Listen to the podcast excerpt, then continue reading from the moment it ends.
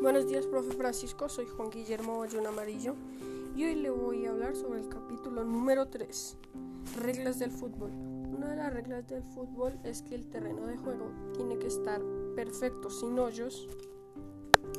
Otra, otra regla del fútbol es que el balón, tiene que haber balones de repuesto por si acaso.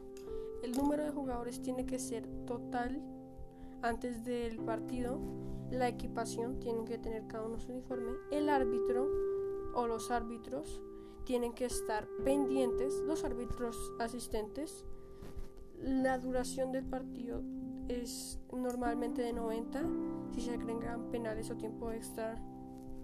ahí el saque de inicio, el balón en juego es una regla que no se puede salir de los límites, el tanto anotado o gol anotado contaría para gol. El fuera de juego, las faltas e incorrecciones se tienen que cumplir.